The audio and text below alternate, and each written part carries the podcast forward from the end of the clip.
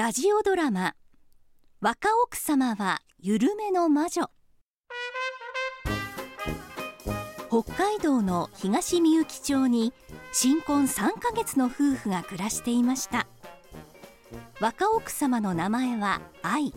旦那様の名前は誠。普通の結婚式をして普通の新婚旅行をし普通の暮らしを始めた2人にはたった一つだけ秘密がありました。若奥様は少しだけ魔法が使えるんです。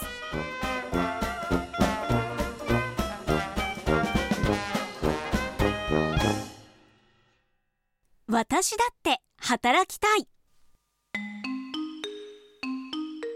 さて今回はリビングで愛さんが誠さんに物言いたげな表情でいますが何があったんでしょうか？ねえあなた相談事があるの聞いてくださる？もちろんだよ。なんだい？海外旅行でもしたいのかい？旅行はしばらくいいわ。私ね働いてみたいの。働いてるじゃないか。家の掃除して買い物に出かけて食事を作って合間に近所のおばさんと小1時間話す。うちの専務より重労働だ違うの。外で働いてみたいの。何が不満なんだい。多いとは言わないけど決して食うに困るような生活を送らなきゃならない。そんな金額を渡してるつもりはないけどね。そういう理由で働きたいわけじゃないの。もっといろいろな人を見てみたいの。うん。人が見たいんだったら駅の改札前でずっと立ってりゃいいじゃないか。1日2万人くらい出入りするんだ。1ヶ月で60万人1年間で730万人だ。北海道の人口を超えてるじゃない。最終的には君の人生だし勝手にしたらいい。でも僕は反対だ。もうどうして怒るのよ。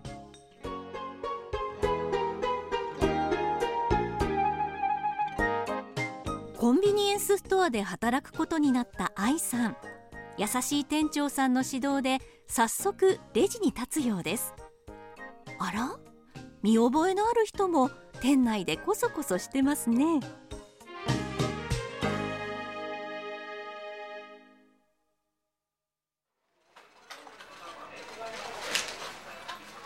しおりさん作業は覚えるまでが大変かもしれませんが覚えてしまったらあとはご自身で効率よく働くだけです。暇そうだからといって他の業務をさせたりしません。全くの未経験なんですが大丈夫でしょうか？大丈夫です。あとは多少の勇気と運次第です。あほら来ましたよ。いらっしゃいおい47番。ませ40よ47番？木だよ木。47番。僕47番？46番の人は？何言ってんだおめえは。おい他に誰かいねえのか？だから言ったのに。愛ちゃんは無理だって。商品を並べるのって意外と難しいのね。横から詰めて並べたらだいぶスペースが空いちゃったんだけど。まあいっか。あら？あの男の子。ねえ坊や。今カバンに入れたお菓子まだお金を払っていないでしょごごめんなさいあちょっと待って坊や怒らないから逃げないで。よかったらおばさんに話してみない？力になれることがあるかもしれない。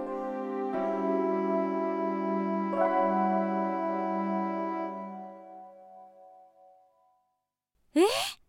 初めてじゃないの？もう何回もやったよ。カバンの中にだってほら。ノルマがあるんだ。持ってこいっていうリストを渡されて言われた日までに全部用意しないとひどい目に遭わされる。万年筆とか時計まであるじゃない。子供のあなたが使うもの？誰が使うの？渡してるのは同じクラスの子だよ。その先はわかんない。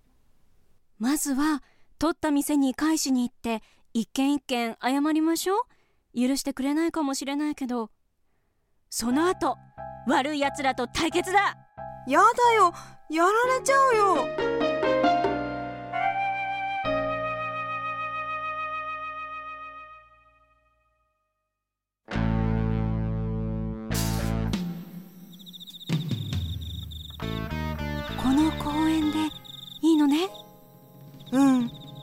定期的に集合場所は変わるんだけど毎週金曜日はこの公園なんだ。あ来たよ。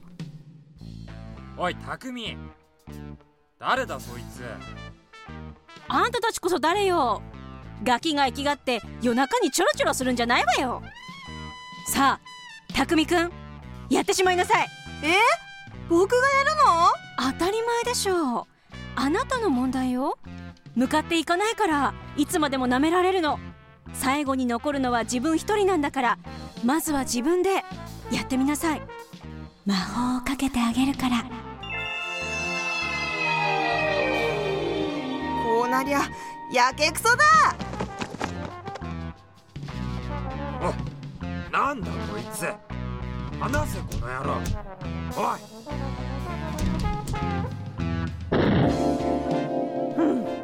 相変わらずつまらないことに魔法を使っているねあの子は。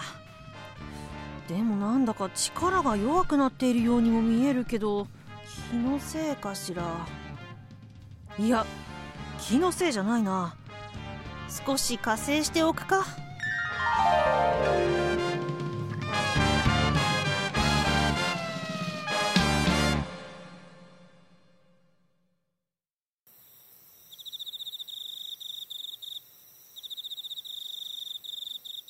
やればできるじゃない匠くん。倍ぐらいやれたけどね。